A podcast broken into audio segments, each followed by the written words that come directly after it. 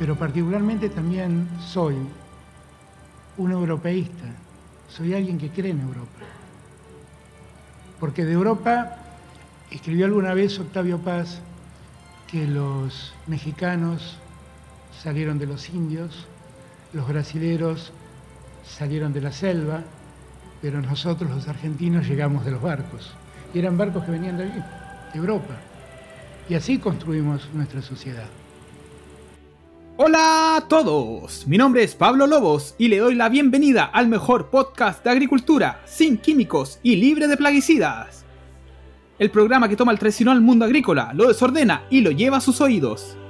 Bienvenidos al octavo episodio de Agricultura sin Pepas. Esa es la energía que necesitamos, chiquillos, para comenzar este octavo episodio.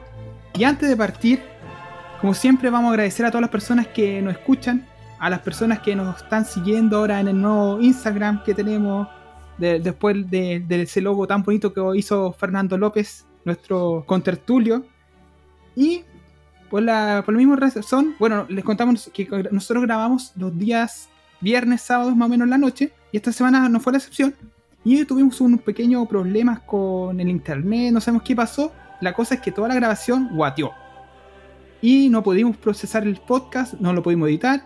Así que tuvimos un lapsus bastante grande y bien eh, tristes porque no pudimos grabar ese podcast. Pero nos amurramos todos. Nos amurramos todos. me, caía me caía el litro. Claro, así que. así que. Eh, pese a eso, nosotros bastante desmotivados por ese asunto, pero, eh, y esto es cierto, gracias a los mensajes de bastante de las personas que nos escuchan, que nos están pidiendo, eh, oye, ¿cuándo sale el próximo capítulo? Hoy me gustó este capítulo, o nos escriben, hoy eh, me río bajas tentas, me acompañan escuchando cuando estoy sola, gente en Twitter, en Instagram. a todos ellos les agradecemos porque eso nos motiva bastante para volver a grabar el capítulo. Esto va a ser un déjà vu para usted va a ser la novedad, pero para nosotros ya no lo hemos grabado, pero le vamos a poner todas las ganas para que sea igual de entretenido que la última vez. Y esperemos que esta vez sí que se grabe, pues Feña. Y Marcelo, ¿no es cierto? sí, se va, se va a grabar. Entonces, comenzamos presentando a los contertulios del día de hoy, nuestros queridos participantes de Agricultura sin Pepas. El encargado de los diseños, logos, wallpapers y dibujos de las vacas el comediante número uno de los podcasts agrícolas, mi amigo personal, Fernando Don Lápiz López. Don Ahí es. Silbar.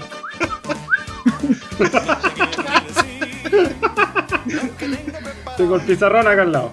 ¿Cómo están, chiquillos? ¿Cómo están los Pepa auditores, Pepa escuchas? Muchas gracias por sintonizarnos. Estamos con todo el entusiasmo nuevamente acá en este capítulo 8. Agradecido todos los comentarios, todas las sugerencias, críticas. Y viviendo este déjà vu que nos motivados por, por ustedes, queridos auditores, a grabar nuevamente. Íbamos a cambiar quizás de tema. Realmente el aburrimiento fue relevante, pero, pero viste los mensajes que echaron de menos el lanzamiento del capítulo. Nos pidieron, así que estamos volviendo a, viajamos en el tiempo. Un, un, pestañón en el tiempo, de viajero el tiempo, como el meme así que está de moda. así que ahora debe ir a pestañear y, que salga bien el, el, capítulo. Que, que, que feña, que feña. Y bueno, como siempre, somos tres en este podcast. Y nuestro, nuestro siguiente participante, por supuesto, es el encargado del marketing, el community manager, el primer y único accionista hasta el momento del podcast, el que lleva ahí el Instagram, eh, el que se vacuna y toma cerveza el mismo día, y igual que inmune, el imitado y jamás igualado, Marcelo el anticuerpo Cara. ¿Cómo estamos, chiquillos? Aquí estamos de en un nuevo día de grabación. Muchas gracias a las personas por su por sus palabras de apoyo, sus mensajes, sus likes, sus deditos para arriba. Eh, recuerden, chiquillos, eh, denle like a este video. Si no, suscríbanse al canal. No, no, no, es... no, pues, no, pues Marcelo. Todavía no. Todavía no. Pero chiquillos, es importante que no solo nos escuchen, sino que se suscriban también a nuestro canal de Agricultura Sin Pepas. ¿ya? Eh, todo granito de arena suma. Y muchas gracias también por el apoyo de, los, de nuestros seguidores en Instagram. Eh, al momento de hoy día, siendo día, día martes, 20.41 horas, tenemos 157 seguidores. Notable. Notable. Oye, poquito. wow. Bien, bien. Así que se hacen chiquillos promociones de Instagram. ¿ah? Estoy disponible como community manager. Oye, ni yo, ni yo consigo tantos seguidores, weón. No sé qué chucha. La página tiene más seguidores que, que los míos en Instagram. pero- No, sí, es que el logo te quedó bueno, Feña. Calombrito, recibe buenos comentarios por el loguito, el loguito nuevo que estrenamos hace, hace poco. Con cariño. Oye, con cariño.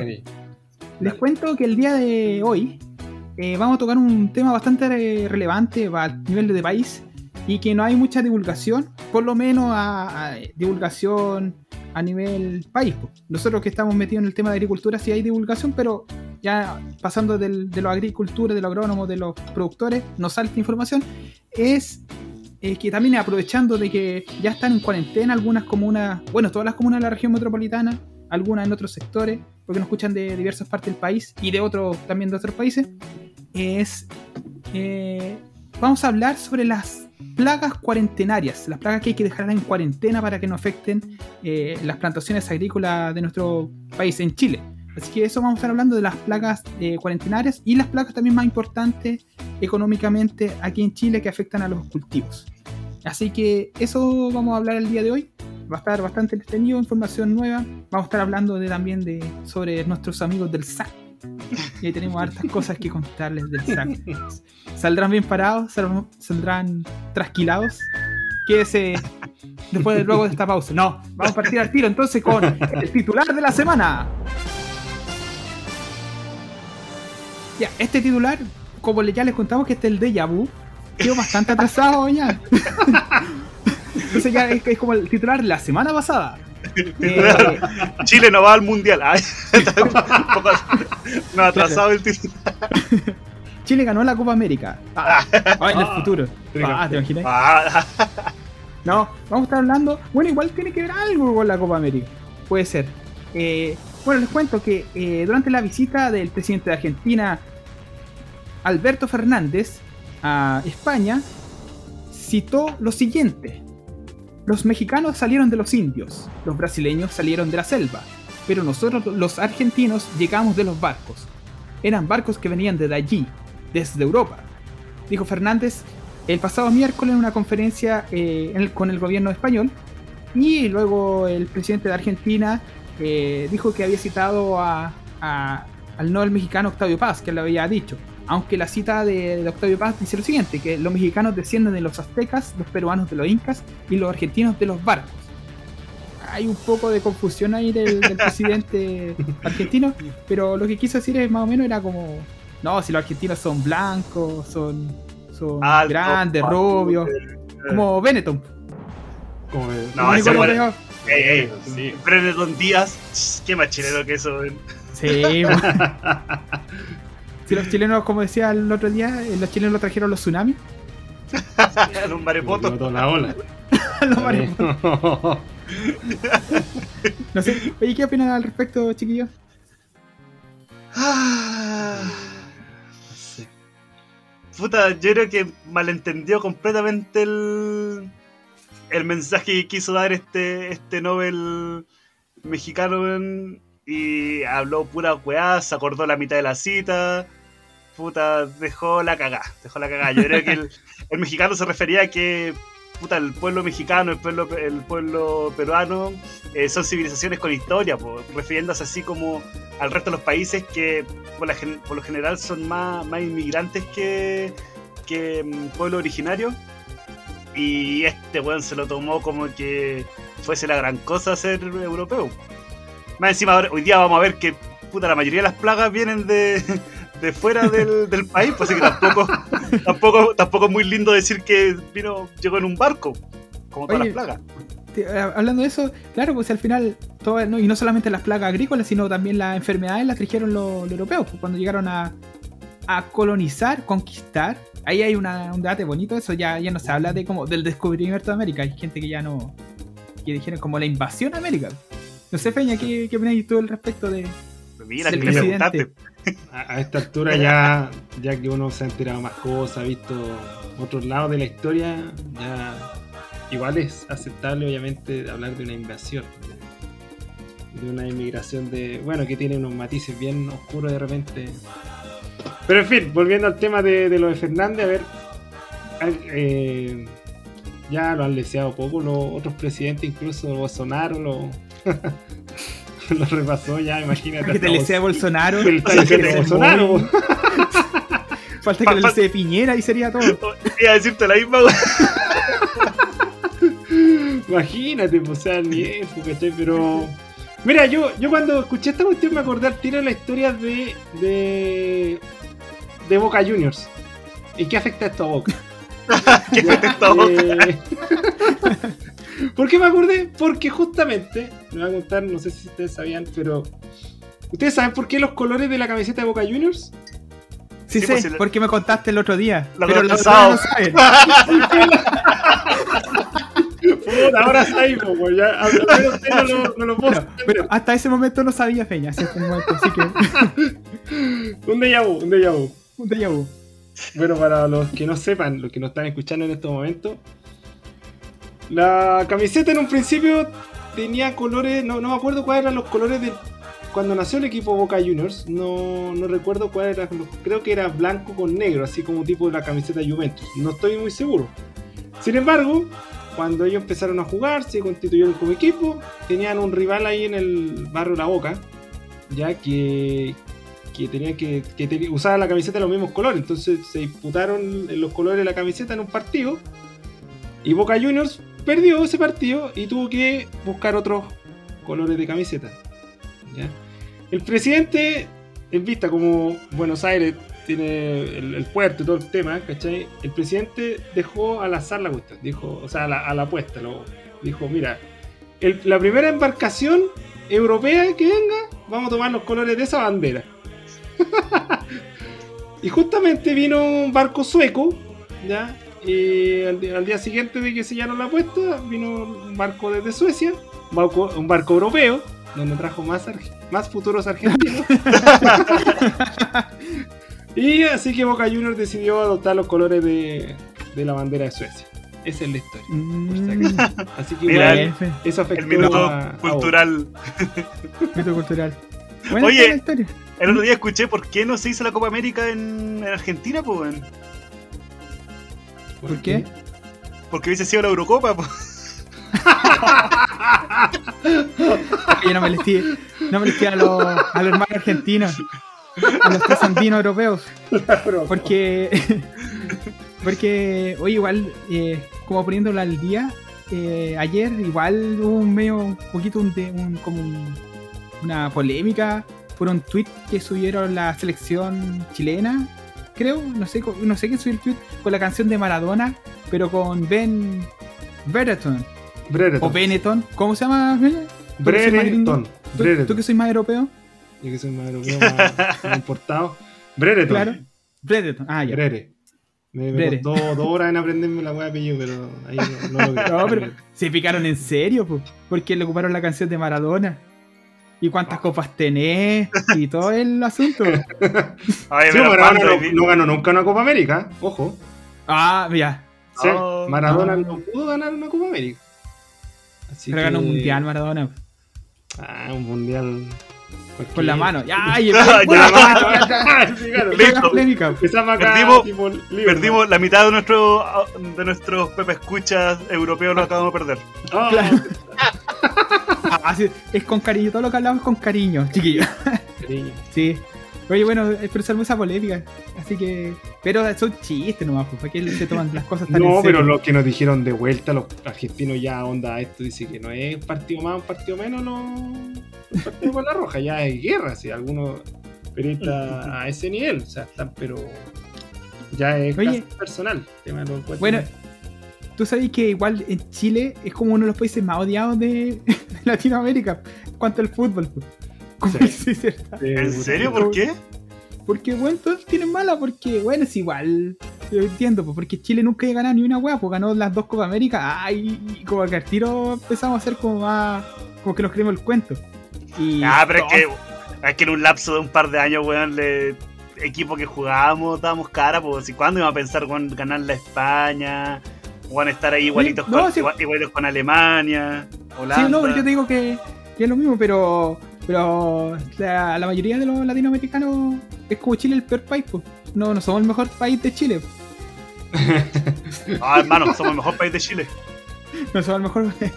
ya, vamos entonces, después de esta leve introducción con harto de Yabu, vamos a empezar hablando ya del tema que nos eh, convoca el día de hoy.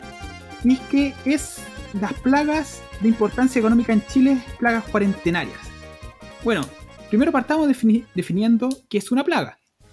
Una plaga es una especie, raza o biotipo vegetal o animal o agente patógeno dañino para las plantas o productos vegetales. Así lo define eh, el SAC, que les vamos a estar después contando que el SAC. Marcelo tiene un, los tiene entre, entre ceja y ceja. Oye, si los, silvio- los silvieros se cachan de quién son, pues voy a meter hasta el agua ya. Ah, de veras.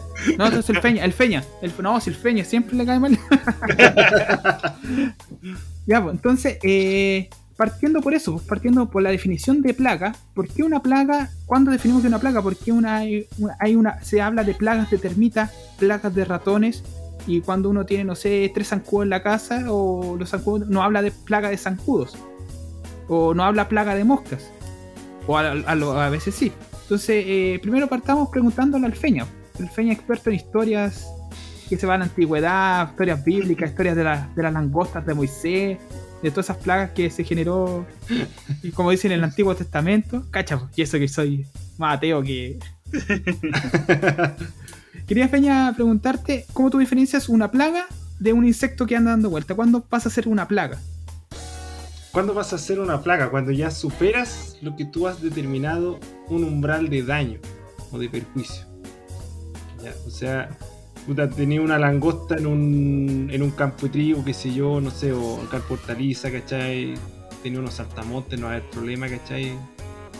Uno que otro es algo natural, pero ya cuando tenía esta plaga de langosta que de repente tenía ahí en en la parte una plaga que avanzó, no me acuerdo si el año pasado o hace dos años en Argentina, por ejemplo, que está arrasando con todos los cultivos, ¿cachai? En, en Argentina. Obviamente ya cuando los daños pasan un umbral ya económico, ya tremendo, ahí tú puedes hablar de una plaga. Finalmente lo que es plaga es, eh, es una concepción que, que adopta el ser humano eh, aludiendo a alguna especie que te va a provocar daño, en este caso daño económico daño agrícola, ¿cachai? Eh, por ejemplo, ¿qué es lo que diferencia? Por ejemplo, tú puedes ver muchas abejas en un, por ejemplo, en un campo, en un campo de cerezo, qué sé yo, campo de arándano, y, y la abeja, bacán que estén la abeja, aunque estén en demasía, ojalá que estén, hayan harta abejas polinizando, justamente. Ahí uno no habla de plagas, justamente, ¿cachai? Pero obviamente, si tú tienes todas esas abejas, ¿cachai? Son reemplazadas por todo, eh, por, no sé, una con, pura avispa, ¿cachai? Que están matando abejas de paso, no sé. O tienes termitas llevado, llevado al plano local, más o menos, al, pla- al plano urbano, ¿cachai? Eh, obviamente eso sí te puede causar perjuicio y, obviamente tú lo denominas plaga y, tomas acciones con respecto a eso. Entonces, yo creo que por ahí va la, concepción de plaga, es algo netamente humano, ¿cachai? Es una, un concepto adoptado a un umbral de, de perjuicio, ya sea tu campo, a ti mismo, ¿cachai? ¿Sabes qué? Me acordé, me acordé, me acordé de los monos. ¿Qué mono? Vale, mo- El feña, pues como se va por las ramas este weón. La- Ah. No, no, los, los monos, Oye, fue bien conciso. no, los monos, los monos, por ejemplo, por ejemplo, es que lo mismo hablando de muchos animales como, como que saturan ciertos lugares, como esos templos en la India que están llenos de monos, pues. Que ahí también, Sí, güey. ¿Sí? ahí también, ah, ven, si no, no siempre agarro para el huevo al feña. No, sí, era para, intro- era para dar una, una transición un poco más natural en, Pasó pasó Y para, aprovechar de pegarle, aprovechar de pegarle. Eso como, como los, los codazos de Medel, como esa. Cuando le raspa, le raspa los tobillos El Vidal. el guate- El guante. eh, sí, porque también depende mucho de, de las de las especies animales que estén. Que sean propias de los lugares, po. porque muchas veces hay plagas que, que se ven muy bonitas, ¿cachai? Por ejemplo, los conejos, po. ¿quién. Puta, ¿quién encuentra, quién no encuentra tierno un conejito? ¿Cachai? Oh. Oye, Escabechado. yo tengo conejos en mi casa. ¿En serio? En serio. conejo? Hay caleta. Sí, llegan Pero- conejos silvestres. Ah, pero sí, silvestre. Ah, ya no tenía esos blanquitos así como. No, no. No, no. Ah, Angora, ¿no? Tampoco. No, se los comería a mi perro. Sí, pues entonces, entonces muchas de estas plagas, ¿cachai? Que si bien no producen como un impacto tan grande como una plaga de ratones o una plaga de. de puta esta avispa, weón. Polilla. Oriental, polilla, no sé. eh, los conejos también dejan la pura cagada donde, donde van, pues. Si los conejos no, no son propios de, de Chile, también llegaron desde Europa, dijo el otro. Como los- No sé, Oye, como los castores, pues. En el sur. también, pues, los castores, pues. La pura cagada. Oye, se vienen de Europa, pues. De Sí, Europa pues, Argentina llegaron acá. Esos son tan cascarrabias, pues, ¿no? Pero el. También, pues, uno tendría a pensar que un. Más encima es la misma mascota, weón, Forestín, que también es un castor, la cagada. No, weón, no es como un, no es un castor. Ah, un koi, por la misma cagada. No, ¿No es un oh, castor? no, no es un castor, pues si los castores son. son introducidos, pues. ¿Quién Weón, no mira, quiere For- un- weón, For- Forestín es un castor, weón. No es un castor, weón. A un ver, Don Graf minimalista, weón? Mira. ¿Qué- qué? Mira, lo voy a buscar para no equivocarme, dice.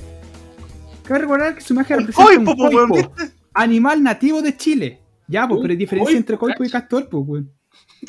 Yo La toda la cagada, vida. weón. Hasta hoy, No. 15 de junio de Yo siempre le vi la 2021, cola plana, la weón. No, no, no, no. ¿Viste? No desinformen. No desinformen. Pero tiene un coipo. Oye, si hasta yo veo coipo en la, en la sequía de mi casa, pasan nadando. Pero no castores, pues castores son introducidos. ¿Qué Ya, pasaste para rural? no te conté, no te he contado que aquí se comen los coipos, se hace otro cuento. Y los come- por escopeta. Pero ese otro cuento para otro programa. ya. Oye, Marcelo, y yo, tú ya que tomaste el habla y empezaste a hablar ya de estas placas que vienen de otros lados, en el caso ya del tema agrícola, ¿qué pasa cuando... ¿Cómo llega una plaga a Chile? ¿Viajan normalmente, llegan en barco, se bajan, pagan su pasaje, pasan por la aduana? ¿Qué, ¿Cómo es el proceso? ¿Cómo, o, o cómo uno sabe cuando llega una plaga a Chile? ¿O cómo mandamos plagas, para- exportamos plagas por el mundo? ¿Cómo, cómo es el Claro. sistema ahí? Básicamente, Claro. básicamente tú no te das cuenta que llega una plaga hasta que ya no hay un daño muy muy evidente, siempre y cuando no, no exista una inspección periódica. Ya por lo general las plagas siempre llegan eh, netamente por desinformación. En, en algunos casos eh, desinformación de la especie en sí, ¿cachai? Así, en el sentido de que uno sabe que está llevando cierto animal o cierta planta, pero hasta que no ve el impacto que tiene en, lo- en los lugares de destino, no sabe qué tan grave puede ser o no un, un animal fuera del ecosistema, pues, como el capítulo de los Simpsons. Pues. Dice que no se Cuando- pueden traer plantas ni cuando llevaba la- las ranitas que- que llevaba- podría afectar el equilibrio Y dejaron la, para Australia y dejar la pura cagada. Puta la cita APA que mencionó este. Y así, y así, y así pasa con, con muchas otras eh, plagas que, que siempre van a, van a estar ingresando, sobre todo a Chile, que Chile, eh, para los que no saben, yo creo que sí saben, eh, nosotros somos una isla como biológica, en cierto sentido. Por un lado, tenemos en el norte el desierto, ya, de los más áridos del mundo. Para el sur, básicamente hay nada, o sea, hielo, la Antártica, mar. Para el otro lado, más mar todavía. Y ya para el otro lado, eh, está Europa, pues, ¿cachai? Entonces, estamos súper súper aislados dentro del mundo, dentro del, mundo. Y tenemos barreras físicas muy fuertes dentro de nuestro país. pues. Entonces, en el caso de Chile, la mayoría de las plagas que ingresan eh, son por, por una vía de las personas. Pues, puta, la, la vez pasada dijo una palabra terrible bonita, bueno, y ahora se me olvidó. Antropo... Antropo... No me acuerdo qué palabra dije, pero dije algo así, así como que sabía. De hecho, me hace, de hecho, me hace mal no tomar cerveza. Ahora estoy tomando leche, güey, no se me ocurre nada. Puta, weón. No te ayuda a aclarecer la idea. Entonces, en el caso de las plagas para, el- para nuestro país, van a ingresar siempre a través de las personas.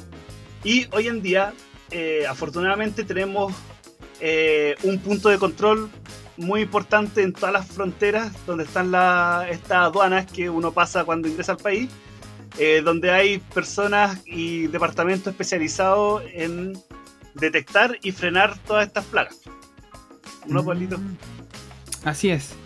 Pero vamos a estar hablando ahora ya concretamente del servicio agrícola ganadero, el SAC. Y yo creo que. no sabéis no sabe quién se sil- qué silbó.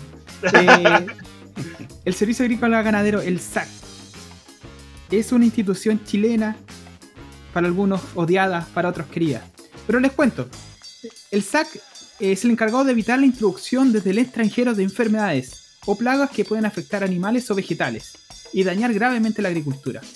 Y por eso se establecen los controles fronterizos. Es decir, uno al entrar al país, ya sea por tierra, mar o, o por el, el- o cielo, no pues, ¿cómo entráis por cielo? Un paracaídas, no sé. No, pues, pero entráis por el aeropuerto. Poca Eh, tú-. Claro, uno eh, pasa por un control de aduanas y ahí están el SAC. Y ahora los que han viajado, los que han salido al extranjero, han tenido la posibilidad de salir, han pasado por ese momento en que eh, ven que uno está comiéndose un sándwich, oiga, trae un sándwich, bótelo a la basura. Lleva un plátano a la basura. O, al- o viceversa, cuando uno viene llegando desde otro país o va cruzando la frontera, te hacen. eh, son súper estrictos. No así, por ejemplo, cuando uno viaja, lo voy a poner el ejemplo práctico, cuando eh, yo tuve que viajar a Argentina por eh, mediante bus, crucé a Mendoza, el típico viaje chileno a Argentina, a Mendoza. Y cuando llegué a cuando llegué al límite ahí el paso fronterizo Libertador, los argentinos no están ni ahí, pues. Además, a lo mejor son donde son europeos, ellos ya tienen otros protocolos, pero tú uno cruzando ya a Europa o a Argentina, como que uno puede entrar comiendo, no hay ni un protocolo de entrada. Bacán. Uno ya a la vuelta, eh, llega los chilenos y ya los chilenos son, ya se ponen bien brígidos. Entonces, en ese sentido, el SAC es el encargado de, de, de controlar hacer una barrera sanitaria en el sentido de plagas y enfermedades que pueden entrar a nuestro país y dañar eh, en la agricultura. O como, por ejemplo, lo que hablamos, y ahora me acordé, como, es de verdad este capítulo es un déjà vu. Lo que hablaba el otro día de, de la filoxera. Que le preguntaba a Marcelo por la Ah. filoxera. Sí. O por el feña, que también puede hablar de la filoxera también, con conocimiento de causa. Puta, sí, pues, sí, pues, lo mismo que pasó con. O, o lo que no ha pasado todavía con la filoxera. Claro. Eh, para los que no conozcan un poco el mundo de la vitivinicultura, hubo una plaga de, de origen eh, norteamericano eh, que en el momento en que se empezó a llevar material vegetal o plantas, en el mayor de los casos, desde Estados Unidos a Europa, llevaron consigo esta plaga. En, por lo general, todas las plantas que originarias de, de Norteamérica están súper acostumbrados a esta plaga, se defendían bien, tenían enemigos naturales, etc. Pero al ingresar esta plaga a Europa, se vio en un ambiente muy favorable, nadie la, la atacaba, más encima tenían vides por todos lados para hacer las chupetes, y exterminaron cerca del 70% de todos los viñedos en Europa. Que el 70% es harto, harto. Caleta. Más que el 69%. Sí, un poco menos que el 71%, eso sí. Sí. pero es harto. Y lo bueno es que, o sea, lo bueno para nosotros como Chile, esto pasó a fines del 1800, ¿ya? 1870, por ahí. Y a Chile, las, todos los, viñedos que ingresaron, eh, ingresaron cercano al 1500, 1600. Entonces, todas las variedades de vid que llegaron eh, previo a la filoxera, acá a Chile se pudo cultivar a pie franco, o sea, sin necesidad de porte injerto, no fue nada atacada, todas las variedades que, que llegaron desde un inicio siguen estando en Chile, no así en, en Europa que, por ejemplo, desapareció el Carmener. Por eso después se dice que en Chile se redescubrió porque a Chile llegaron plantas antes de que esta filoxera atacara a Europa. Entonces, hoy en día, una de las funciones que, que cumple el SAC es evitar que ciertos eh, plagas, eh, ya sean insectos, alguna enfermedad, virus, etcétera, ingrese, ingrese al país de manera tan fácil. Oye, Feña, también lo- lo- recuerdo que la, la grabación pasada también te pregunté, como el Marcelo hablaba de la filoxera y de las barreras que pone el SAC de entrada, también queríamos saber qué pasaba con la salida. Chile puede mandar cualquier cosa a otro país, por ejemplo, si aquí hay plagas de, no sé, pongámosle de termita, mandarla para otro país y no pasa nada. Chanchitos Eh, blancos, ni siquiera, chanchito ¿Cómo, blanco. cómo no se te ocurre? No sé, es que se me ocurrió una placa, pero era muy como muy rebuscada. Oye, ¿será eh, conchuela? No, ¿qué? Conchuela. Mosquita café del pillos. Claro. A ver, Entonces, Feya, cuando tú exportas, ¿el SAC también es encargado de fiscalizar la salida? sí. ¿Cómo es el, El- cómo el sistema? El SAC en ese sentido tiene que ser garante de que tú, el producto que tú estás exportando al, al mercado ¿cachai? de destino eh, justamente cumpla con todas las, las normas fitosanitarias para evitar diseminar una plaga que no esté presente en destino o, simp- o- o simplemente darle el ok ¿cachai? a nivel administrativo porque también te hacen llenar otros papeles, etcétera. Ya, por ejemplo, y acá donde quizás quiero introducir un poco el tema de cuarentenario para un país, para otro no, etcétera. Cuando tú mandas ciertos productos, por ejemplo, la- lo primero que se me ocurre es los arándanos, trabajo en esa cuestión. Por ejemplo, acá, acá en Chile está la alopecia botrana, existe esa plaga, ¿ya? que es una Que polilla. vamos a tocar después a futuro. Vamos a ver más adelante. Sí. O al pasado, Eh, depende. Film. Vamos a poner El dark. multiverso. Ya, el tema es que, bueno, esta plaga la tenemos acá en Chile, ya la polilla europea de la vid, ¿cachai? Y no la tienen en Estados Unidos. Entonces, cuando tú quieres mandar productos agrícolas desde Chile a Estados Unidos, hay unas barreras, hay unos tratamientos que tú tienes que cumplir para, para el mercado, para pasar la aduana estadounidense, que tú tienes que hacer ya sea acá en origen o en destino. Una de esas medidas que se tienen que tomar, por ejemplo, la fumigación con bromuro de metilo. Justamente para garantizar y, o sea, eh, tener toda la certeza de que esa plaga no va a ingresar a, ese país porque no la tienen. ¿Cachai? Sin embargo, cuando tú mandas tu mismo arándano, lo vas a exportar a Europa, eh, ellos tienen la polilla europea de la vida, así que no, no tienes que fumigar ni nada. Tú llegas, tienes que, tienes que llenar otro formulario, otros requisitos, tiene otros requisitos probablemente según el cliente, etcétera, mercado. Pero al menos en, esta, en este caso, la lobesia botrana, no tienes que fumigarla. Entonces ahí decimos Ya. que la plaga no es cuarentenaria para Europa, es cuarentenaria para Estados Unidos. Mira, entonces, bueno, ya, ya que tú introduciste como sea el concepto de cuarentenario, que es cuarentenario, ahora nosotros estamos en una cuarentena, por lo menos la región metropolitana en Chile está en cuarentena. Yo quería ponerles dos ejemplos en cuanto al- a la labor del SAC, de aquí los que pifian van a aplaudir. ¡Ah! Cache. Voy a hacer el. Le voy a sacar la buena parte de, de lo que hace el SAC. Oh, mira, tengo varios va- datitos. Va a ser como, como Maripán. Dice, Maripán se pasó a Messi. ¿Cachaste, no? Mari, Sí, Maricrack. Oye, no. Maricrack. Maricrack. Oye, quería contarles de, de, dos, de dos situaciones que realiza el SAC y que la cumple de buena manera. Es, por ejemplo, que la isla de Pascua, que es, eh, que es parte de- del territorio chileno, que no está en el continente, sino está en el, en- el mar. La isla de Pascua eh, se encuentra libre de plagas y enfermedades gracias a la acción del SAC. Es decir, allá no hay lobesia, no hay lobesia, la que mencionaba el Feña, no hay lobesia, no hay plagas, filoxera, bueno, aquí en Chile tampoco, pero no hay plagas eh, de importancia económica que dañen la, la fauna o que dañen la- la- los cultivos que están establecidos en la isla de Pascua, que no son muchos.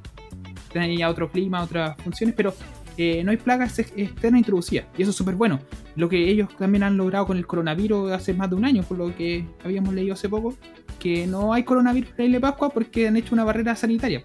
Entonces, O sea, sí, porque Eso- es, es lo, que, lo mismo que hizo Nueva Zelanda, pues. claro, Oye, ¿y qué Sí. pasa si queremos exportar al Marcelo a Nueva Zelanda? ¿O qué, qué tiene que hacer el SAC? Ah,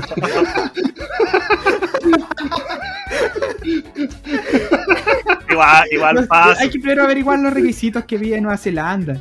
Igual Nueva paso como, Zelanda. como, ¿Qué tipo como Maui, como Maui de Moana, paso, llego.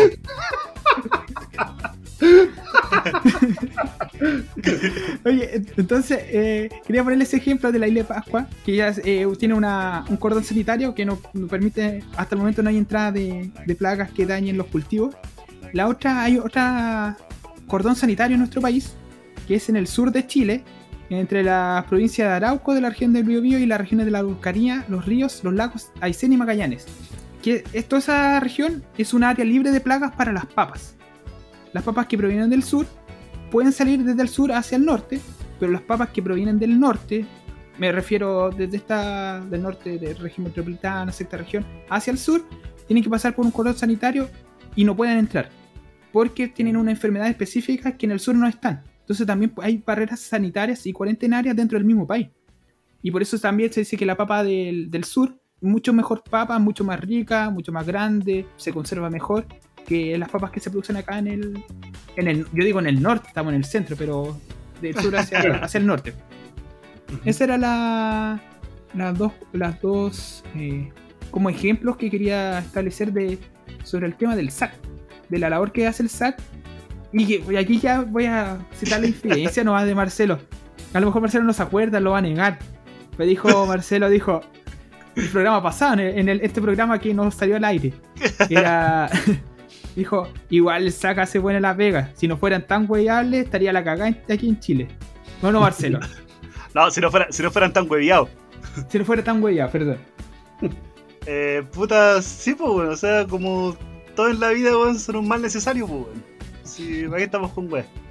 No, y dijo Marcelo. Y es más, dijo Marcelo, si, si estuviera el, el SAC a cargo de la cuarentena de, la, de todo esto, no hubiera entrado el coronavirus a Chile. Así de. O no sé si estáis tan curados o le tiraste hartas flores al el programa, el programa que, del déjà vu.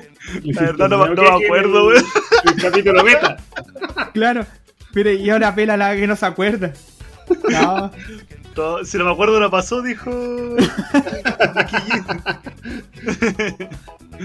Oye, entonces eh, vamos a empezar ya a hablar de las plagas.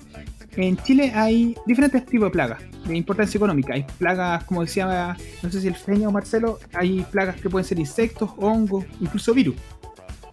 Pero nosotros nos vamos a quedar con tres plagas de insectos, algunas cuarentenarias y otras no, pero que son nuevas acá en Chile, o relativamente nuevas, son más o menos conocidas, para, no, para los que están en el ambiente, yo digo, más o menos conocidas para los que no están en el ambiente agrícola, y que sería importante más um, eh, comentarles y, y que ustedes también la empiecen a conocer.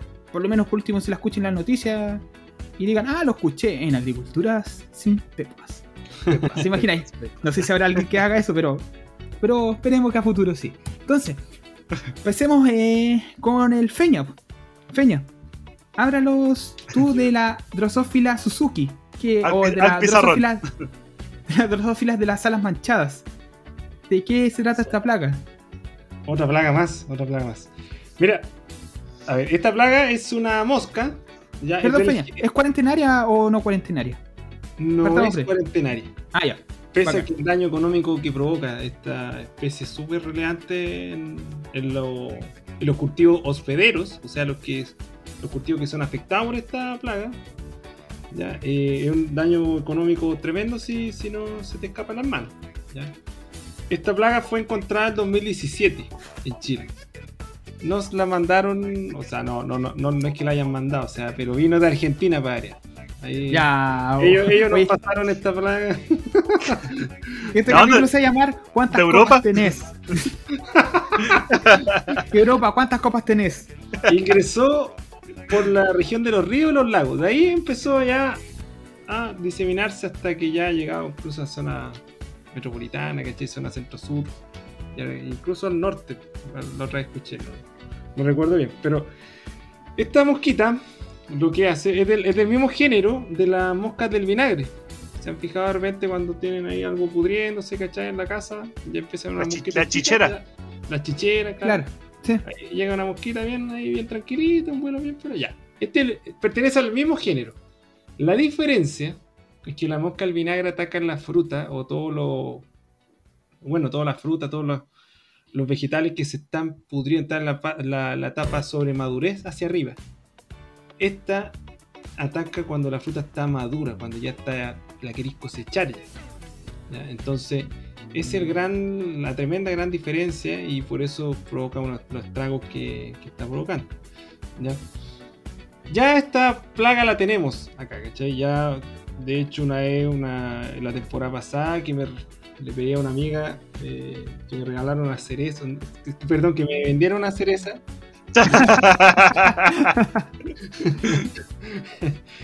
Y el tema es que esta niña me dijo, oye, pero son dos hornos. Ya, pero ¿qué tiene que ser dos hornos? No, porque ahí está la orosófila. po. Te puede salir un gusanito, así que igual estate atento, no, no llegues te la comáis entera. O sea, bueno, si te tragáis alguno viscoso pero sabroso, ¿no? me comí eso, pero, pero bueno, no me salió ninguna textura rara ahí en el paladar, pero, pero el tema es que ahí, en, en el sur fue que entró, ¿cachai? Ya. El tema es que esta mosca es súper peludo de controlar. O sea, es proveniente de Asia. El, el nombre da, da indicios de que es de allá. ¿cachai? Y está presente en Europa y en Estados Unidos también. ¿ya? Entonces, si bien es cierto, es una plaga de alta importancia económica por los estragos que provoca en la fruta madura, por ejemplo, no es considerada cuarentenaria porque está en casi todos lados, se puede decir. ¿ya? Ya. Su justo en los mercados más principales que tenemos de, de exportación al menos. ¿ya? Esta plaga puede tener incluso de 3 a 13 generaciones ¿ya? de vuelo de adulto en, de- el año, ¿cachai? Dependiendo de las condiciones climáticas que se dan. Y eso es sumamente crítico porque cada generación implica que son varias moscas que, que- emergen ya, sus pupas ya, ya, y se aparean y ponen los huevos y la larva es la que hace los estragos. La, lar- la larva es la que se come los frutos y todo y deja la embarrada. Ya, así que es una plaga bien relevante de, y que ya obviamente ya se están adoptando como una plaga clave que en entomología frutal. Ya se adopta en el control rutinario de una plaga que tú tienes que tener en cuenta en tu todo tu manejo integrado de plaga en el huerto. Así que eso es más que nada. Así que, así que para que la noten los niños los- en la casa, la Drosophila Suzuki o la Drosophila de alas manchadas. No sé si hay otro, tiene otro nombre, Feña. Esos son los nombres que Mm, las más conocen. sí. Sí. Ahí averigüen. Como decimos el, el programa pasado, dijimos, vamos a subir las fotitos de, la, de las placas para que las identifiquen si las ven volando o la ven en algún libro. Ya Marcelo, te toca a ti. La alobesia botrana o la polilla del racimo de la vid. Por eso le toca a Marcelo, porque obviamente es de la vid. Así que, plaga cuarentenaria. Esta sí que es cuarentenaria. Cuéntanos, sí que sí. Marcelo. Esta sí que sí. A ver, dicen las leyendas ah, que esta plaga eh, se llama plaga europea eh, de la vid porque adivinen de dónde entró a Chile, de dónde vino. De Argentina. no sé si de Argentina o de Europa ahora. No sé. de Argentina. claro, eh, ya era una plaga muy extendida en muy extendida por, por toda Europa principalmente y cuando ya se empezó a, a tecnologizar un poco más la viticultura nacional, eh, se empezaron a traer muchas máquinas provenientes desde otros países. Eh, y ahí es cuando en cualquier máquina, cualquier fierro venían huevos de esta polilla y al, lo mismo, pues, al, al ingresar a, a Chile, como entran como maquinaria, nadie se preocupa mucho de la fumigación, de nada. Así que pasaron colá, se encontraron con un país rico en viticultura, harta uvita, harta arándano. No sé, ¿qué, qué otra cosa más ataca, Feña? El Son tres cultivos clave, ¿no? Y la- Cerezo. pero el cerezo fue el último hospedero, pero el, ah, el ciruelo, ciruelo. Ciruelo. Y entonces se encontró un país con mucha fruticultura, viticultura y nada, pues, entró guaguita y ahí y acá se quedó. A ver, un poco de la biología de este de esta polilla. Ya como todo, puta, este es un insecto con metamorfosis completa, dijo el otro. O sea, va a salir, va a haber un huevo, va a haber una larva, una pupa y el adulto. ¿ya? Em, el que genera acá lo- los daños nuevamente, como en el caso de, la mosca de la fruta, va a ser eh, la larva. ¿ya? La polilla adulta va a poner los, los huevos eh, dentro del racimo de, de la uva o en los frutos que están en crecimiento. Este huevo va a eclosionar y se va a empezar a alimentar de toda la fruta que está a su- alrededor.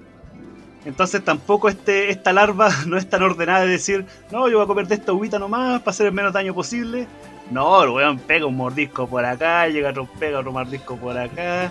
No voy, a decir, no voy a decir lo que dije la semana pasada porque la última vez que tiene una talla sabo- sabo- sabo- sabotearon el programa, así que. Pero digamos que Peñisca lo va por allá, Peñisca lo va por acá. Y eh, este daño en las frutas empieza a o da lugar para la entrada de otras enfermedades, hongos, etcétera, y ese mismo jugo que se va derramando va contaminando el resto del racimo y finalmente por una sola larva que puede estar alimentándose de un racimo, se puede perder un racimo completo. ¿ya?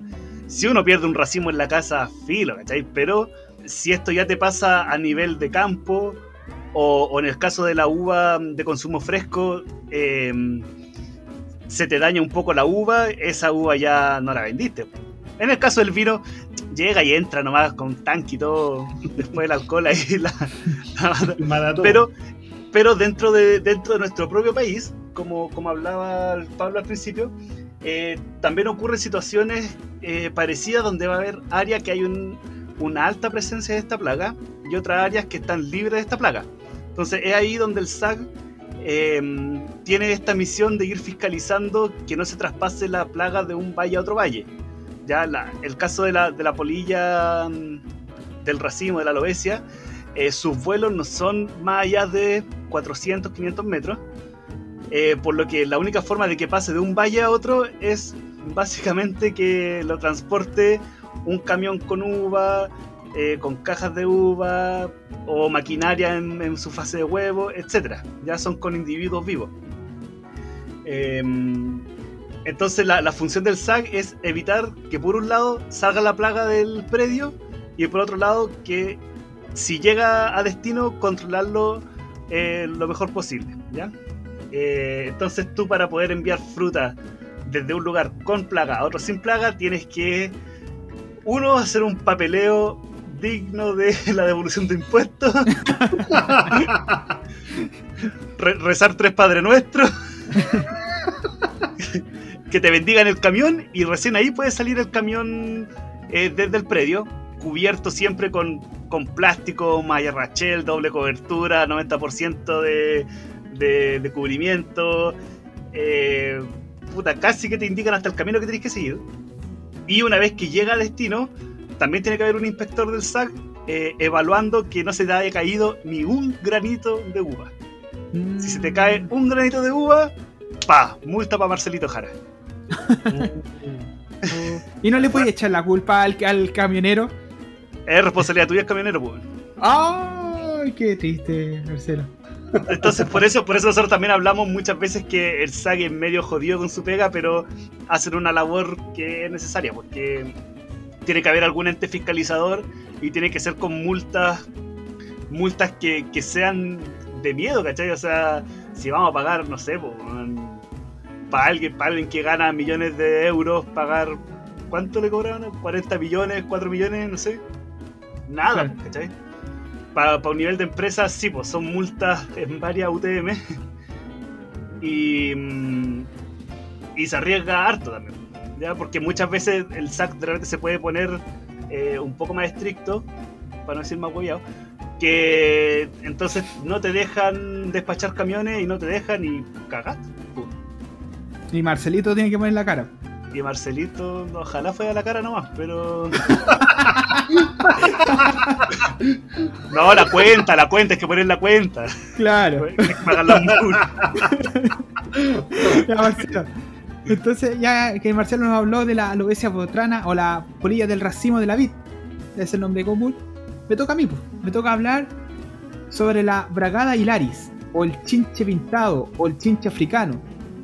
Bueno, ya les dije de dónde proviene, proviene de, de África, aunque también hay algunas especies que provienen de Asia, y se detectó en la comuna de Quilicura, en la región metropolitana, el primer ejemplar un ej- ejemplares que ya están eh, bastante establecidos. Este, esta plaga es un chinche, el típico chinche, bicho feo, y le encantan las brásicas. Las brásicas son el repollo, brócoli, coliflor, y aparte se aloja también en los yuyos, que también eh, que son las malezas, estas que son de hojita amarilla, bonitas, o los rábanos. Todas estas son especies brásicas. Y tienen un daño bastante considerable.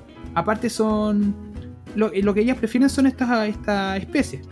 Pero también se han encontrado en otras especies, por ejemplo en papa, en tomate, lechuga, cebolla, alcachofa, zanahoria, etc. Tomaco. Tomaco, etcétera, etcétera, etcétera. Entonces, primero, esta, estas especies son picadores chupadores, entonces hacen daño en la hoja de la planta. Y la eh, el daño que provocan es que es como que la están quemando. se ven como un- unos manchones amarillos, pero son súper eh, buenas para comer y se reproducen muy rápido. Entonces, un- un- la especie con un poquito de calor, la, bra- la bragada estilar y con un poquito de calor, se reproduce súper rápido. Y eh, déjala embarrar en el campo, en un par de días ya está todo plagado y hay que llamar al SAC para acusar las que están en, el- en los campos. Entonces, esta especie, como yo les comentaba, que llegó desde África, primero se detectó en la comuna de Quilicura, pero después ya en el 2017 el SAC la detectó en Lampa, en Pudahuel, en Maipú, y ya eh, dentro de ese mismo año se, eh, la encontraron en Valparaíso. Entonces ya se encontró que ya estaba un poquito más expandida. Después se encontró en la región de O'Higgins, y ahí es donde viene mi historia. Eh, no la encontré yo, no sé, No. ya sería mentira si yo dijera, no, no la encontré, la, la primera especie. No, pero sí, ese mismo año se encontró, que creo que fue el 2018, en la comuna de Pichidegua, se encontró esa especie, oh ya, y aquí, como yo trabajo en la parte hortícola, dijeron, llegó la, el chinche africano, jodimos todo. Fue así la, la sensación, porque fue, era, y hasta ese momento se estaban probando tipo de controles. Ahora ya existe un tipo de control para esta especie, eh, que es químico, pero ya se puede controlar un poquito más. Aún así, el daño que deja eh, la- el chinche africano o la bragada hilaris es bastante. eh, es preferible no tenerla, es preferible siempre estar resguardado, radical. Pero les contaba yo que ese mismo año, que fue como el 2018, ya la encontraron en Pichidegua, entonces uno suponía que ya iba a estar en toda la región. Y a mí me tocó encontrarla, un compañero, un colega la había encontrado en un cultivo de brócoli y que llamó al SAC, llegaron del SAC, fue, fue como que, que llegaron igual que el capítulo de los eh, un capítulo de los Simpsons que, que ponen a Homero en cuarentena, así, así fue de cuático. Le- le- con lanzallamas. Oye, va, va- va a parecer que vemos los puros Simpsons, güey. Sí, oye, pero no, no ha hablado ni un capítulo anterior de la, no hicimos nunca referencia a los Simpsons. Y eso que los Simpsons es fácil referencia. para todos los Simpsons. Claro. No, no, no, no, no, no, no, no, no, no, no. Entonces, eh, bueno, llegaron del sí. SAC, claro, dijeron al agricultor, no, aquí tiene que aplicar esto, esto, esto, pum, cortaron todo, listo. El agricultor perdió la, la siembra que eran repollo, recuerdo, brócoli, repollo, no, no recuerdo. Y fue súper cuático. Y yo esa misma, esa misma temporada andaba viendo otros cultivos, me tocó ver el cultivo de ajo, y debajo de un ajo, o sea, no debajo, de la, la hoja, porque yo dije en el ajo, y Marcelo dijo, pero ¿cómo ven en el eh, insectos ojos si los ojos están bajo tierra? Juan habla de la planta de ajo. me había olvidado, pero no me acuerdo. Weón, pero- Entonces, viendo un cultivo de ajo, yo encontré el chinche en una, en una hojita. Y fue como, ¡oh! Encontré el chinche. Le dije al productor. Y después empecé a ver eh, que estaba el chinche. No, eh, no en el ajo. No lo está- de hecho, ni siquiera lo estaba atacando porque el ajo eh, eh, hediondo no le gusta mucho el insecto. No es, una, no un cultivo que, que le entre mucho insecto así como que sea atractivo. Pero sí en las malezas que habían alrededor, había mucho. Había. Entonces yo le dije, llamé al productor. O sea, más que llamarlo, lo, lo acerqué y dije, oiga, mire, ¿sabes que encontramos Oye, Juan, ¿Cómo sabes que se llama Juan? Juan. Probabilidades. se llama Juan Carlos. Se llama Juan Carlos, pues le dije, oiga, Juan, don Juan Carlos, eh, ¿sabes que encontré el chinche? No, me estoy weyando, me dijo. ¿Y qué vamos a hacer? Mire, lo que corresponde hacer es llamar al SAC, informar y, y no sé qué pasará ahí porque el SAC tiene unos protocolos. Chuta, y queda poco para cosechar. Y me dijo, y usted, pero, pero si usted no lo, lo vio, pues, si usted no, no- yo tampoco lo he visto. Que se ahí. Yo le dije, pucha, pero es que yo no puedo hacer eso, le dije. Pero mire, y aquí y esto es la, la parte ya que uno entra y dice, bueno, tiene razón. El vecino tenía repollo. El otro vecino tenía brócoli, o- pero también una especie brásica. No lo recuerdo. Entonces, obviamente, a los ojos no le va a pasar nada. Porque en- por lo menos la literatura nos indica que la- a los ajos le haya causado algún daño. Pero obviamente a los repollos que estaban al lado, que estaban, no sé, a dos metros, eh, debe estar infectado y desde el repollo se pasó al ajo. ¿Cómo estaría el.? Entonces, Mm, entonces el caballero me dijo, bueno, si llama al SAC, eh, hay que llamar a los, a los vecinos también, pues, porque infectados. Y, y obviamente, pues, No me voy a ir solo a la. oh. Ah, y ahí se cosecharon los ajos y tú llegaste con auto nuevo. Y esa era la historia. ¿Cuánto fue la No. coima, oye? ¿Cuánto- Eh, no, no sé. No, sí, eso- ¿no? no, te imagino. No, no, pero después no, no le decís con eso, viste que. Funcionario. Sí, viste. Ah, No, no, no. Yo le dije, eh, pero tenía razón, pues dijo: si está infectado los míos, o sea, si tengo chinche, de estar todo plagado de, de chinche. Y era así, pues. Al final, igual llamó el SAC. Llamó el SAC, claro, a él como tenía ajo, fue como ya si tiene ajo, aplique tal cosa, no le pasó nada. Pero a los que tenían. Y claro, los que tenían infectado ya de brócoli y repollo, no, repollo, no, se, se me olvida cuál era. Pero repollo había, en repollo sí que había. Claro que hicieron pasar con todo. Ahora existen aplicaciones, eh, existen controles químicos que mantienen a rayo a la, a la bragada, pero igual es un, un insecto que ya está presente en, nuestro, en nuestros cultivos. Y que el SAC todavía lo tiene de cuarentenario. O sea, si uno lo encuentra, llama al fono SAC y el SAC tiene que venir a fiscalizar.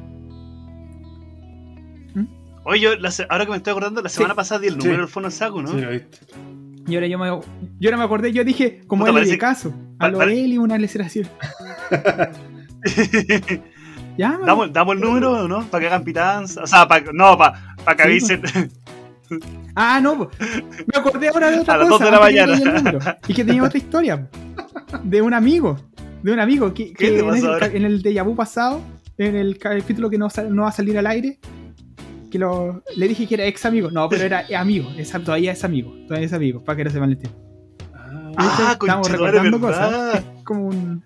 de a poco van apareciendo los recuerdos. Mira, como rearmar la historia. Eh, que él trabaja o trabajaba en una empresa de, de- de químicos, de agroquímico importante a nivel nacional.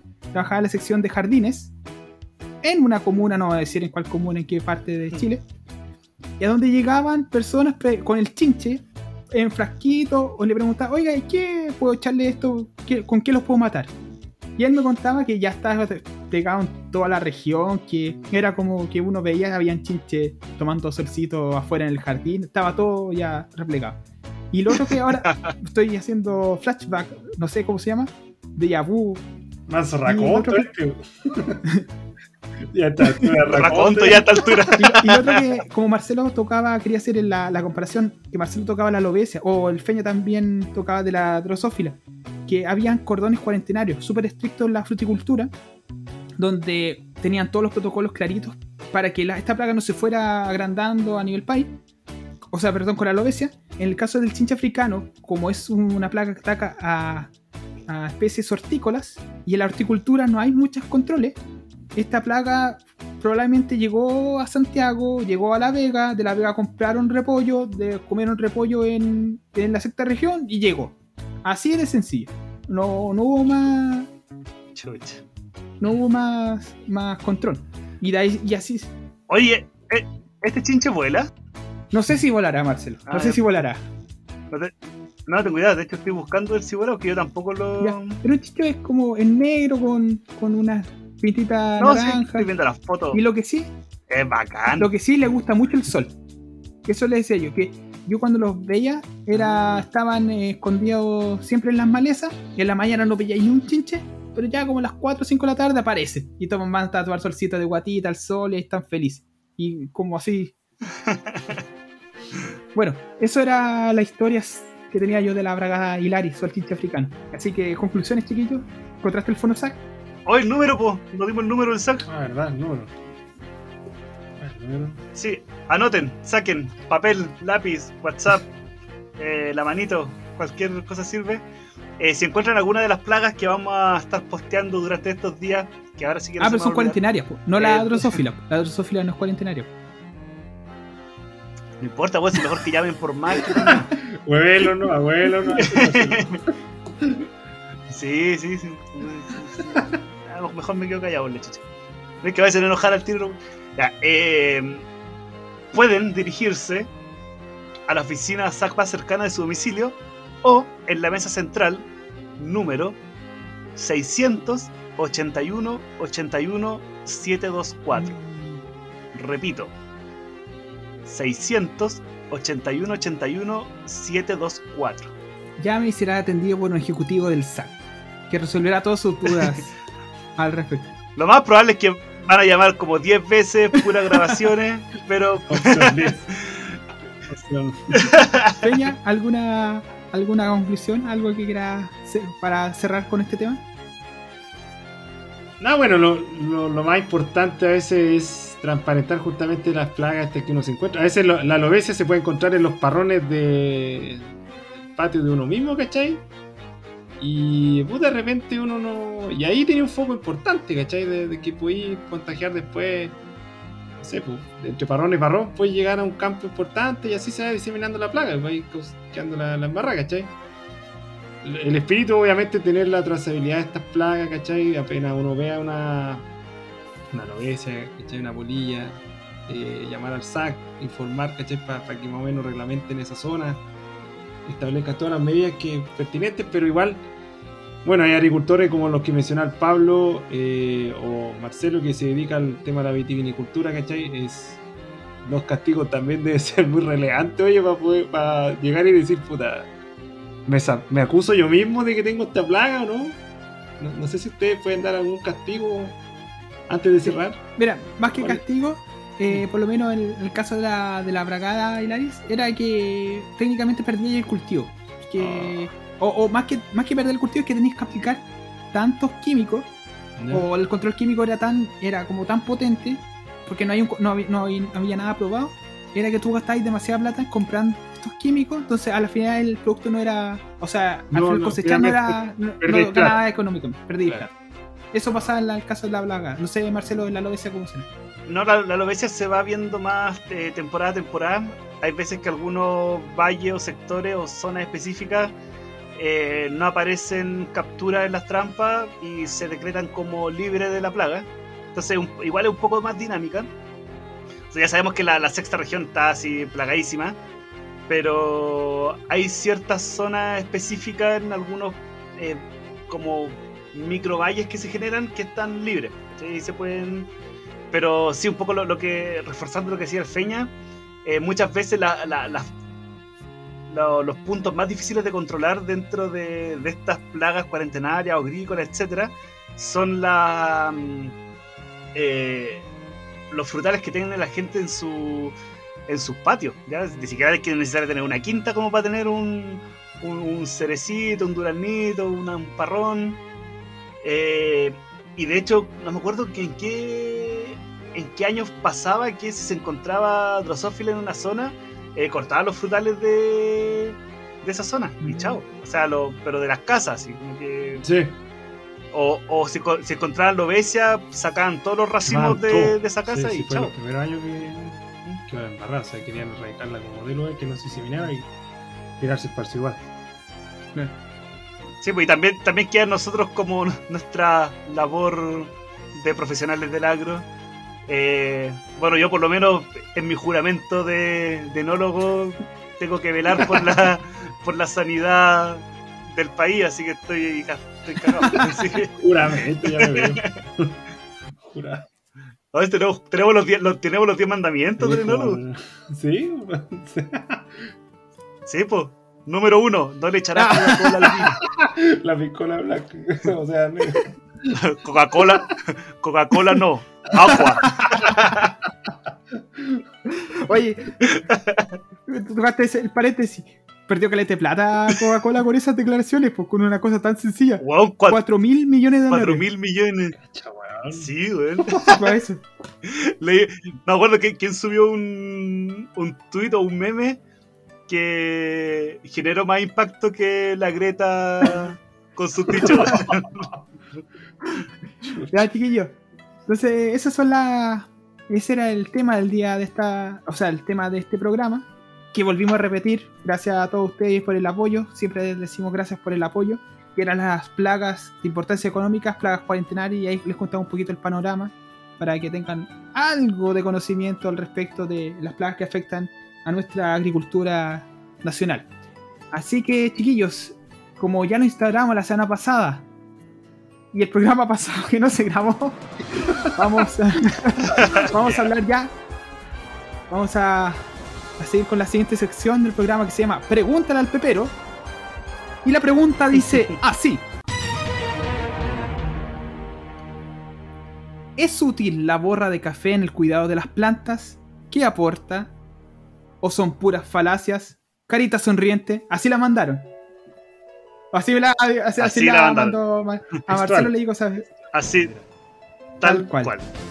De hecho, de hecho, voy a subir un post con el pantallazo de Ya, bueno, sin nombre para defender a, a mi amiga que entonces, mandó la pregunta para ser conciso es, ¿la borra del café sirve para algo para las plantas o no sirve? ¿Aporta algo? ¿Tiene alguna utilidad? Marcelo, Feña, Pablo, Pasa la pasa palabra yo. pasa palabra. O le, pongo- le ponemos alternativas palabra. como que quiere ser millonario. Bueno, ya que me hicieron la pregunta. Ya que la contestaste la semana la vez pasada. Y ya que la contesté la vez pasada. De hecho, la contesté la, la vez pasada. Ustedes deberían ser capaces de contestarla, porque si ya saben la Sí, respuesta. pero ¿para qué? no, no no quiero pedir comodín. Ah. No. Es que la verdad es Ya. que no me acuerdo. Mira, No, mentira, no, mentira, sí. Mira, como nuevamente la respuesta agronómica, sí, pero no. Depende. Eh, pero básicamente eh, el- la borra del café contiene una alta cantidad de nitrógeno y de, de elemento orgánico, pero eh, uno, lo que hablamos la- en el capítulo de- del compostaje, eh, hay muchos microorganismos interviniendo en la degradación de estos compuestos orgánicos. Entonces, si agregamos compuestos orgánicos directamente sobre nuestras plantas para abonarlas, entre comillas, si no están bien estabilizados, muchas veces resultan más perjudiciales que, que agregar un compost ya eh, hecho y maduro, ¿ya? porque va a haber competencia de, de los mismos nutrientes, ya porque estos micro- microorganismos igual están trabajando, alimentándose, respirando, entonces van a haber mucha competencia, por un lado, y eh, pueden haber muchas, muchos hongos que puedan crecer, que pueden afectar en sí a la planta. Entonces la mejor forma de, de agregar al café, o, o la mejor forma de, de deshacerse de sus residuos de café, es primero eh, procesarlo. Ya puede ser por compostaje, vermicompostaje. A Pablito le escuché la semana pasada que las lombrices eran secas para Sí. el café. sí, ¿no? son buenas para el café. Pero para el café de grano nomás, si le tiene una Eh. monster para adentro. Para la borra el café, pues Marcelo. Y del té. Y del té. A el tecito Sí. también. Entonces, como recomendación, eh, primero procesen su, su borra del café, ya compostera, vermicompostera, etcétera. También pueden, eh, si lo agregan en forma mm, en forma fresca, que sea en cantidades mínimas a sus maceteros, a sus plantas, porque igual pueden ayudar o ayudan a, mm, ahuyentar algunas otras plagas. Ya algunas veces las babosas, los caracoles eh, se ven ahuyentadas por esta borra de café. Y además tienden a... mm, El café también es muy ácido, entonces tiende muchas veces a acidificar los suelos y algunas plantas se pueden ver beneficiadas con este, esta disminución del pH en los suelos. ¿Ya? Pero como primera recomendación, mejor estabilizarlas con un buen compostaje y después aplicar el, el compost a las plantas, va a ser mucho más Claro. efectivo. Sí, y para agregar algo, Marcelo, y no sé si el Feña quiere agregar también algo, era, como decías tú, eh, ojo con el pH. El pH, ah, podríamos hablar otro capítulo sobre el pH, porque uno habla del pH, pH, pH, y algo ácido o algo alcalino. Pero hay unas plantas, como decía Marcelo, que necesitan pHs ácidos, sustratos con pHs ácidos. Y que en esas plantas, si uno quiere bajarle el pH, estaría súper bueno tirarle la borra. Pero la mayoría de la gran de, la- de las plantas que uno tiene en las casas son, no necesitan el pH ácido. Son eh, generalmente algunas flores contadas con el dedo de las manos las que necesitan uno acidificar en los suelos. Así que como recomendación, como lo mismo que decía Marcelo, composten la borra del café o que las lombrices se la procesen y después la aplican como quieran ahí a sus plantitas y va a ser un efecto mucho más potente y mejor. Feña, Sí, no, nada más que agregar la verdad. pues, eh, es mejor, es más, es más, es más seguro compostarlo. Por esta sustancia Ah, que decía Marcelo. pasa palabra. Pasa palabra. Más uno. Ya chiquillos. Y ahora sí, eh, bueno, yo creo que contestamos la, la pregunta. Marce- Ahí nos tienen que avisar si quedaron satisfechos la pregunta. Sí. eh, cinco estrellitas. Sí, ahí, y ahí los ponemos en el, en el Instagram. Acuérdense, el Instagram, arroba agricultura sin pepas, Podcast, donde pueden realizar sus preguntas. Mándale ahí un mensaje por internet, nosotros vamos a estar respondiendo en el programa o se lo respondemos también en- por, por el interno, como ustedes deseen. Ya, chiquillos, pasamos a la última sección de nuestro programa y, que- y que es esperado por la, la fanaticada, por los peperos, por los pepas escuchas. y es la ñoñería de la semana. No le hiciste voz, ¿no, Marcelo? Ya me- Puta se olvidó. Ya. ¿Quién parte? Yo las, la, en el programa, no- en el Que programa vengo, no vengo, vengo, vengo llegando, vengo llegando del trabajo Oye, sí, día, el esfuerzo, día. el esfuerzo que hicimos para grabarte, para regrabar este capítulo. Y todavía no sabemos si, si lo grabamos o no. A lo mejor pa- 84 hay kilómetros. que cruzar los dedos para que se grabe entero. Ya, chiquillos, voy a partir yo entonces con la ñoñería, la ñoñería de la semana. Y lo que les recomendé nuevamente, no, la voy a cambiar la recomendación, es que vean, o no es una recomendación, sino es una recomendación de que eh, si están pasando algún momento complicado, están medio tristes, medio depresivos, estrés, cuarentena, y necesitan algo de risa, vean Trek 1 de nuevo. Vean Trek 1 de nuevo. eh, la vi yo el otro día que estaba medio cansado, medio agotado. no- había pasado por unos momentos medio complicados. Y vi Trek. Y pucha que me reí, se, se me pasaron todas las penas, todo el estrés. eh, y sobre todo recomiendo la, la parte de que Shrek llega al castillo a, a reclamar por sus tierras y se encuentra con un ring de lucha libre, pelea con todos los, los secuaces de Lord Farquaad y le sale y dale con la silla a la viejita. Sí, que no Y después-. Después ¿no? Shrek, como a mí me gusta la lucha libre, hace las poses de Hulk Hogan y dice que da clase los martes y los jueves. Ahora me acuerdo cuando da clase. No, pero notable. Eso.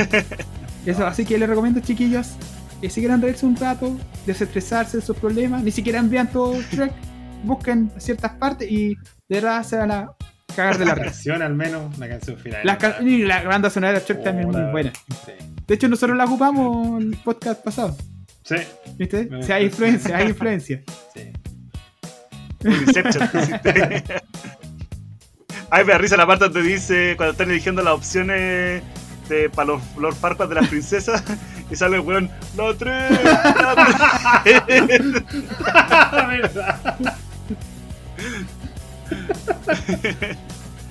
No mis botones. Ping pong se lava la carita con agua y con jabón. Sí, se lava la Con agua y jabón. carita. Ya, Ah, se lava la carita con agua. Ya. ya chiquillos, ¿quién más quiere hablar? ¿Qué recomendación nos tienen? ¿Quién Marcelo. sigue? ¿Quién sigue? Marcelo. Marcelo. Yo, más que recomendación, ¿qué me pasó la semana pasada? Que estuve. Estaba ahí, como todos los fines de semana, en Netflix, sin saber qué chucha ver, porque apenas sale una serie la veo. Y apareció una película, weón, que yo no veía desde la época de Telecanal. Desde la época en donde la red se veía así como con hormiguitas. eh, que es la película Temblores. Temblores. O Tremors, no sé cómo, cómo será en inglés. el- parece que Tremors es el, el nombre Oh, no, la, la, la anglosajón, anglohablante. Eh, ¿No lo habéis he visto, Feña? Puta, sí. Oye, y lo dijo la semana pasada, por lo único para que la buscara y pues. Puta, ni siquiera vi la pega de la buscarle este weá, video. weón. Eso, mira, yo creo que aquí ya a esta altura no hay spoiler para nadie, pero trata de unos monstruos gigantes que sienten la vibración en el suelo y empiezan a atacar a la gente, que la gente se defiende como puede. Eh, ¿Quién aparece? Kevin Bacon, ya de los, de los conocidos, cuando estaba muy joven. es una película... Es de- es de un- o sea, no es una comedia, pero es chistosa. Yo me recago la risa cada vez que la veo. Me la sé de más que de memoria, pero es muy, muy, muy, muy buena. Así que si tienen la oportunidad de verla en Netflix, si no, esperen a que la repitan en. a esta altura ya la tienen que estar dando bueno en el de Films. Ya pasó por. TNT. De... ya, Sí,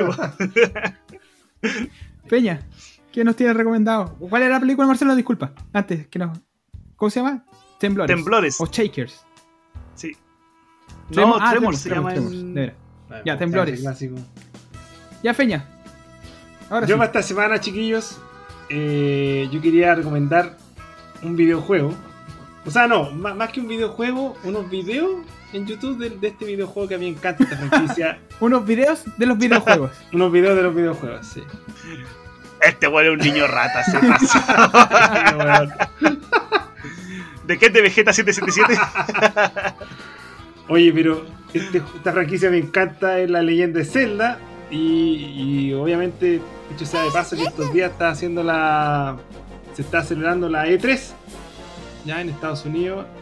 Y justo anunciaron, ya, ya, se, ya está el teaser del- de la segunda entrega de, de Breath of the Wild.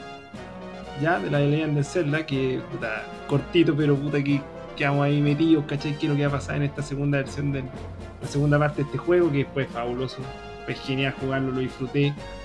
¿cachai? Y quería hacer una doble recomendación porque cuando se vea en el teaser, ya, yo no tenía idea de que Zelda tenía una línea de tiempo. De todos los juegos. Todos los juegos que hacen Ah, hay sí, una línea de, importante. juego- de tiempo. Yo me enteré, weón, el año pasado que dio una línea de tiempo a la cuestión. ¿Cachai? Slowpoke, probablemente. Me dirás, ¿cachai? Y puta, cuando me dijeron, weón, línea de tiempo. Ya, ¿y qué onda que el orden cronológico, el lanzamiento de los juegos no tiene nada que ver con la cronología de la historia? Yo quedé, pero para la cagada. O sea, yo llegué, me puse a buscar al tiro. Y lo que le iba a recomendar que, que buscaran justamente en YouTube la cronología de Zelda del canal Mundo N. O sea, Ah, es mira. tremendo, tremendo Ah. explicativo. Van a, van a estar toda la tarde viendo los videos. Muy, muy bien contada toda la historia, la cronología de la historia del juego de Zelda. ¿ya? O sea, que todo está en una línea de tiempo, está todo ordenado, ¿cachai? Le van a salir todos los detalles, ¿cachai? Y muy, muy bien hecho ese, como, ese conjunto de documentales, o sea, de videos del- de toda la historia de Zelda. Así que yo pasé una tarde entera y si quieren indagar más o menos la, la historia de este juego de, de Zelda, de Link, se lo recomiendo, no se van a arrepentir, así que eso es la ñoñería No. de esta semana. Notable, notable saga Zelda. Yo quería agregarte algo, porque también yo soy fanático de, de Legends of Zelda. Es que sobre la cronología, claro, eh, es como tan enredada como Dark. De, ¿Se han visto la Sí. serie Dark de Netflix? Sí, Oh, Es así de enredada, pero tú, porque va, viene, líneas temporales, multiverso, se separa el... ¿Cómo va a ser, Lo- cómo va a ser Loki? Ah, ah, ah, spoilers, spoiler alert. Ya, ¿Ah? Dejemos entonces, ya dejemos hasta aquí la, la de la semana de hoy, para no dar tanto spoiler de ninguna serie. Y eh, ya, pues, con esto estamos cerrando el, el capítulo regrabado, el capítulo de Yabu. Remaster. Creo que igual, ¿sabes que me, me reí igual o más que la vez que lo grabamos? Lo pasé. Yo me reí. Yo también. Para mí todo fue todo sorpresa. Lo borrado casé. Ya, chiquillos, ¿algunas palabras para el final? Eh, gracias a todos por, por el apoyo, eh, por los mensajes en Instagram preguntando. Ahí a mitad de semana igual subí, subí contenido de, de capítulos antiguos para que repasen algunos conceptos, ya para no llegar tan perdido a la siguiente clase. Eh, nos pueden seguir a Agricultura Sin Pepas Podcast en, en Instagram. Eh, yo creo que ya está de más decir nuestro Sí, Instagram no, personal. no, vamos a Institucional. el institucional Sí. nomás, sí. Y eso, pues chiquillos, muchas gracias por, por el apoyo. Feña. Agradecer nuevamente el apoyo del. Déjame redundar.